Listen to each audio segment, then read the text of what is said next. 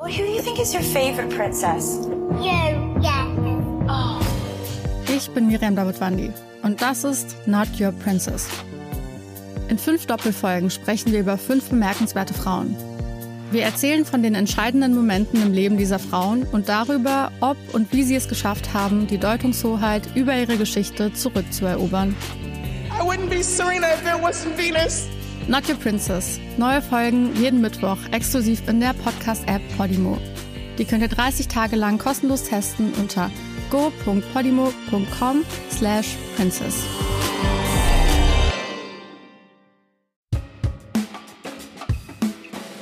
Gab ja tatsächlich eine Reihe von Pannen an den insgesamt sieben Blöcken, die da stehen. Am bekanntesten sind ja die Haarrisse, die es an Reaktorbehältern von zwei Meilern gegeben hat. Und die Menschen in der Grenzregion hatten eigentlich gehofft, dass jetzt 2025 Schluss ist. Die Bröckelmeiler von Belgien, Tihange und Doul, davon hat vermutlich jeder in NRW schon mal gehört. Diese Atomkraftwerke sollten eigentlich bis in drei Jahren abgeschaltet sein. Die belgische Regierung hat die Laufzeit jetzt aber verlängert, um weitere zehn Jahre. Warum und was das heißt, besprechen wir in dieser Folge. Rheinische Post Aufwacher. News aus NRW und dem Rest der Welt. Und wir sprechen über Anne Bergmann aus Maischoß. Die hat bei der Flut im Sommer fast alles verloren und hilft jetzt in Polen Menschen, die vor dem Krieg in der Ukraine flüchten. Ich bin Wiebke Dumpe. Hallo, schön, dass ihr heute zuhört.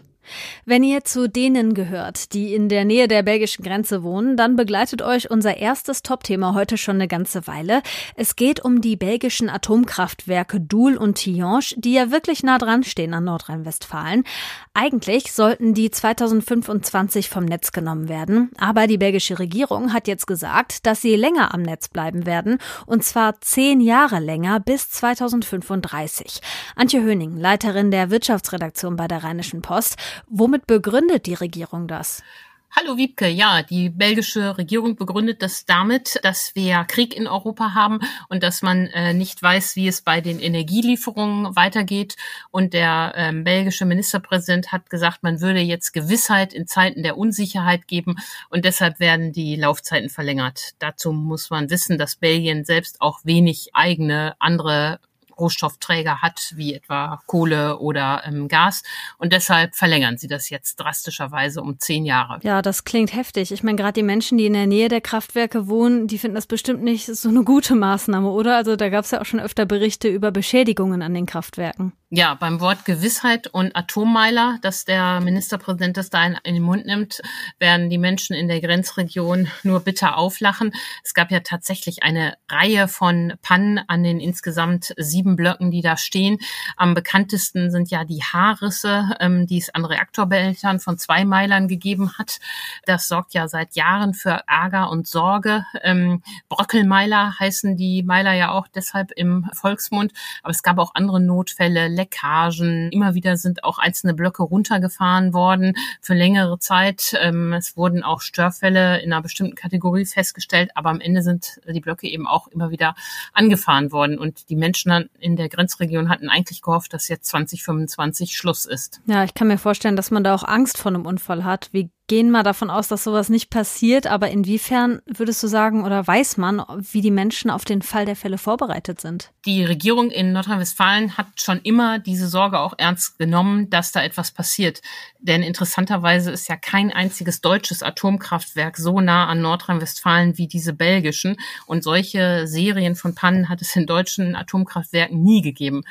Die Vorbereitung besteht darin, dass es klar Katastrophenschutzpläne gibt und Innenminister Herbert Reul hat am Montag äh, gesagt, er will sich anschauen, ob die ausreichend sind oder ob die im Lichte der Laufzeitverlängerung ähm, nochmal neu angepackt werden müssen in diesen Plänen steht zum Beispiel drin, dass im Notfall die Menschen gewarnt werden müssen, dass sie kein Gemüse mehr essen sollen, aber eben auch, dass äh, Jodtabletten ausgegeben werden, beziehungsweise die Aufforderung kommt, dass man die jetzt einnehmen soll.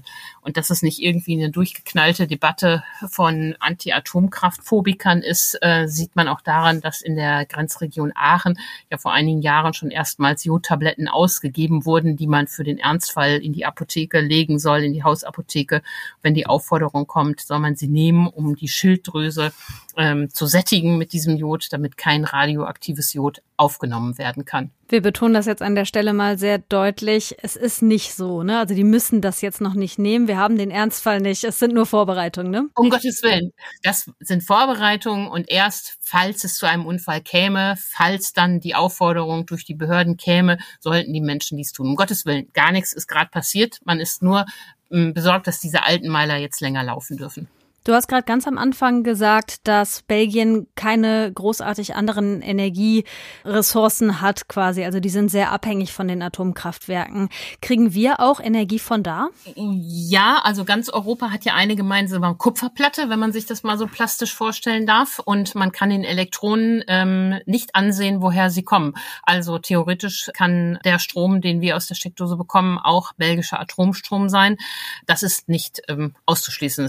Wenn hier wenig Wind ist und wenig Sonne, müssen wir auch Strom aus anderen Ländern und gerne aus den Atomländern Frankreich und Belgien importieren. Jetzt haben wir natürlich diese Ausnahmesituation mit, mit Russland und der Ukraine und dem Krieg und so. Im Endeffekt ist aber ja die Strategie schon länger so, dass man weg will von der Atomenergie. Was sagt denn unsere NRW-Politik jetzt dazu, dass Belgien diesen Weg geht und die Laufzeit verlängern will? Ja, das war interessant. Ich habe ja mit meiner Kollegin Sina Zerfeld und Maximilian Plück das äh, Stück recherchiert und die Minister haben alle einen anderen Zungenschlag. Herr Pinkwart, der Energieminister, betont, das sei eine souveräne Entscheidung der belgischen Regierung. Er selber hätte sich ja für Deutschland auch eine Laufzeitverlängerung gewünscht. Das haben ja nur die Atomkonzerne nicht gewollt, weil es da ähm, große Hürden gibt mahnt allerdings auch Sicherheit an.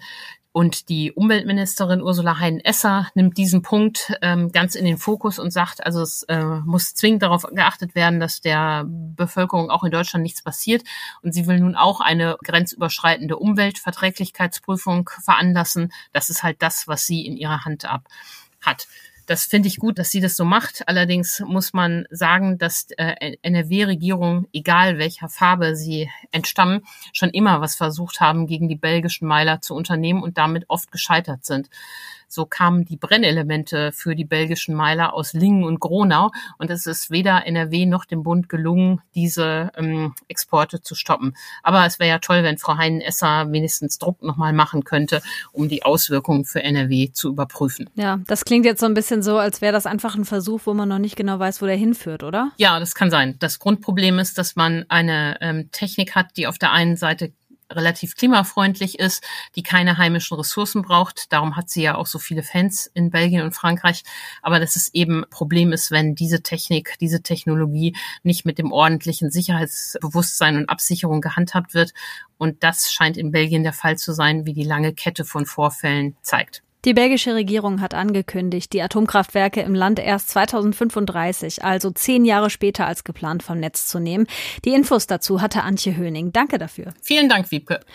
So, Jetzt sprechen wir mal über eine Geschichte, die Mut macht. Anne Bergmann ist 24 und sie kommt aus Maischoß. Das ist eine Gemeinde im Ahrtal, die im letzten Sommer ziemlich stark von der Flutkatastrophe betroffen war.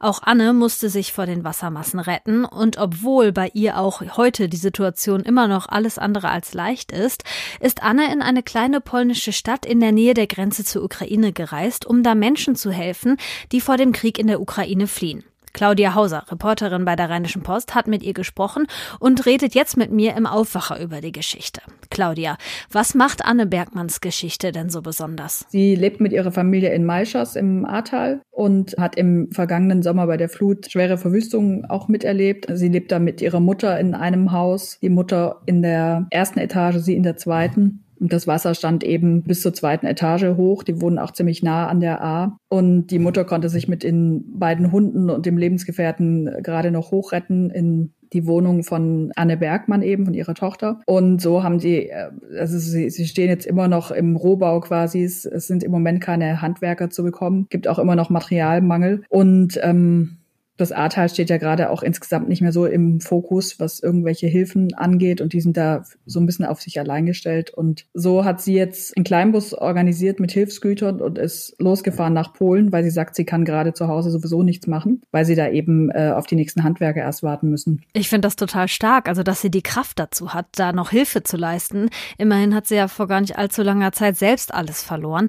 Hat Anne dir erzählt, was sie motiviert, also warum sie das jetzt macht? Ja, sie hat sogar auch ihren Job verloren, weil sie Restaurantfachfrau ist und das Lokal auch immer noch geschlossen ist im Ahrtal. Aber sie hat eben erzählt, dass sie damals im Sommer so viel Hilfe von anderen gekriegt hat, dass da auf einmal morgens Menschen aus ganz Deutschland vor ihrer Tür standen, aus Dortmund, aber auch aus Ostdeutschland, die einfach losgefahren sind, um mit anzupacken. Und sowas, sagt sie, hat sie nie für möglich gehalten. Und das wird sie auch nicht vergessen. Und deshalb möchte sie jetzt was zurückgeben. Und was macht sie konkret? Also sie hat sich da jetzt anderen Freiwilligen angeschlossen und die verladen da Hilfsgüter zusammen, die organisieren Busse und Mitfahrgelegenheiten, damit die Geflüchteten weiterkommen und versuchen die da halt so ein bisschen in Empfang zu nehmen. Ihr Freund, mit dem sie da ist, der fährt auch teilweise in die Ukraine rein, um Leute noch über die Grenze zu holen. Und genau, das ist das Hauptsächliche, was sie da machen. Also die verständigen sich ähm, auf Englisch, aber auch mit Google Translate, auch mit Händen und Füßen, wie sie sagt, und gucken halt, was jeder braucht und organisieren eben auch immer wieder neue Hilfstransporte. Da, wo sie jetzt ist, das ist ja in der Nähe der Grenze, ne? Wie schildert Anne Bergmann die Lage da? Sie sagt, das ist alles sehr emotional. Also da kommen jeden Tag Zehntausende Menschen an und sie sieht da eben viele Schicksale von Menschen, die alles zurücklassen mussten und jetzt überhaupt nicht wissen, wie es weitergeht. Vor allem sind sehr viele Mütter mit Kindern, auch viele Neugeborene hat sie gesehen. Und äh, was sie besonders berührt, sind auch ältere Frauen, die sich da immer erstmal auf dem Feldbett ausruhen müssen und auch dann erstmal weinen, weil sie gar nicht wissen, wie es weitergeht. Und das ist das, was sie erzählt hat. Wie bist du denn eigentlich auf die Geschichte aufmerksam geworden? Unser Fotograf Christoph Reichwein ist gerade an der polnischen Grenze, um das alles zu dokumentieren. Und der ruft uns immer wieder an und erzählt uns von Geschichten. Und so hat er mir ihre Handynummer gegeben, weil sie eben bereit war, auch ein bisschen zu erzählen. Und genau, so bin ich drauf gekommen. Der Christoph Reichwein hat die Frau kennengelernt. Weißt du, wie Anne weitermacht? Sie wollten eigentlich ähm, schon wieder zurück, aber die sehen halt, dass es alles da nicht abreißt, der Flüchtlingsstrom. Und die überlegen jetzt halt, dass sie vielleicht ein paar Tage nach Hause fahren und dann aber auf jeden Fall nochmal zurück nach Polen fahren, um auch nochmal neue Hilfsgüter selbst zu holen und hinzubringen. Starke Frau. Anne Bergmann aus dem Ahrtal hilft in Polen Menschen, die vor dem Krieg in der Ukraine fliehen. Und das, obwohl sie selber zu Hause immer noch stark von dem betroffen ist, was das Hochwasser im letzten Sommer angerichtet hat. Claudia Hauser hat mit ihr gesprochen. Ich danke dir, Claudia, für den Bericht. Und hier kommen jetzt noch ein paar Meldungen für euren Dienstag. Wer heute mit dem Flugzeug verreisen will, muss mit massiven Einschränkungen rechnen. Die Gewerkschaft Verdi ruft das Sicherheitspersonal den ganzen Tag über zum Warnstreik auf. Betroffen davon sind in NRW die Flughäfen Düsseldorf und Köln. Aber auch an den großen Airports in Frankfurt und in Stuttgart wird gestreikt. Verdi fordert unter anderem, dass die Sicherheitskräfte besser bezahlt werden. In Grünheide in Brandenburg wird heute die erste E-Auto-Fabrik von Tesla in Europa eröffnet. Bei dem Termin werden auch Bundeskanzler Scholz und Wirtschaftsminister Habeck dabei sein. Tesla hatte mit dem Bau der Firma schon vor zwei Jahren begonnen, zunächst ohne Genehmigung. Die gab es dann Anfang des Monats, allerdings unter Auflagen. Umweltschützer sind gegen die Fabrik, unter anderem, weil sie in einem Trinkwasserschutzgebiet steht. Auch heute wollen einige Umweltinitiativen in Grünheide protestieren. In Moskau soll heute das Urteil im neuen Prozess gegen Alexei Nawalny verkündet werden. Der Kreml-Kritiker und Oppositionsführer ist unter anderem wegen angeblicher Veruntreuung von Geldern für seine Antikorruptionsstiftung angeklagt. Die Staatsanwaltschaft hatte 13 Jahre Straflager beantragt. Nawalny sieht den Prozess jetzt als Inszenierung und weiteren Versuch, ihn politisch mundtot zu machen. Und weil ich euch das gestern angekündigt habe, hier noch ein Update zu dem Treffen der EU-Außen- und Verteidigungsminister gestern. Die EU bekommt eine neue militärische Eingreiftruppe. Sie soll bis in drei Jahren einsatzfähig sein. Laut Verteidigungsministerin Lambrecht wird Deutschland den Kern davon stellen mit 5000 Soldatinnen und Soldaten der Bundeswehr zum Auftakt. Unabhängig davon will Deutschland die Ukraine außerdem mit weiteren Waffen unterstützen. Welche das sein sollen, woher die kommen und wann sie geliefert werden, will die Verteidigungsministerin nicht sagen. So, zum Schluss schauen wir noch auf das Wetter und das hat Frühling im Gepäck. Auch heute scheint den ganzen Tag die Sonne, dazu 17 bis 20 Grad. Auf den Bergen war es frischer, da sind 14 Grad drin. Morgen ist es teilweise erst noch ein bisschen neblig. Wenn der weg ist, dann ist überall Sonne angesagt bei ähnlichen Temperaturen wie heute. Das war der Aufwacher am Dienstag. Wenn ihr ab jetzt keine Folge mehr verpassen wollt, dann klickt doch mal in eurem Podcatcher auf Abonnieren, falls ihr das noch nicht gemacht habt. Und genießt natürlich die Sonne heute und habt einen wundervollen Tag. Ich bin Wiebke Dumpe. Tschüss und bis bald. Mehr Nachrichten aus NRW gibt's jederzeit auf RP Online. rp-online.de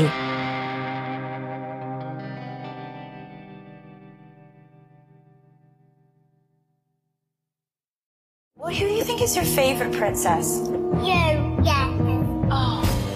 Ich bin Miriam Davidwandi und das ist Not Your Princess. In fünf Doppelfolgen sprechen wir über fünf bemerkenswerte Frauen. Wir erzählen von den entscheidenden Momenten im Leben dieser Frauen und darüber, ob und wie sie es geschafft haben, die Deutungshoheit über ihre Geschichte zurückzuerobern. I wouldn't be Serena if it wasn't Venus. Not Your Princess. Neue Folgen jeden Mittwoch exklusiv in der Podcast-App Podimo. Die könnt ihr 30 Tage lang kostenlos testen unter go.podimo.com slash princess.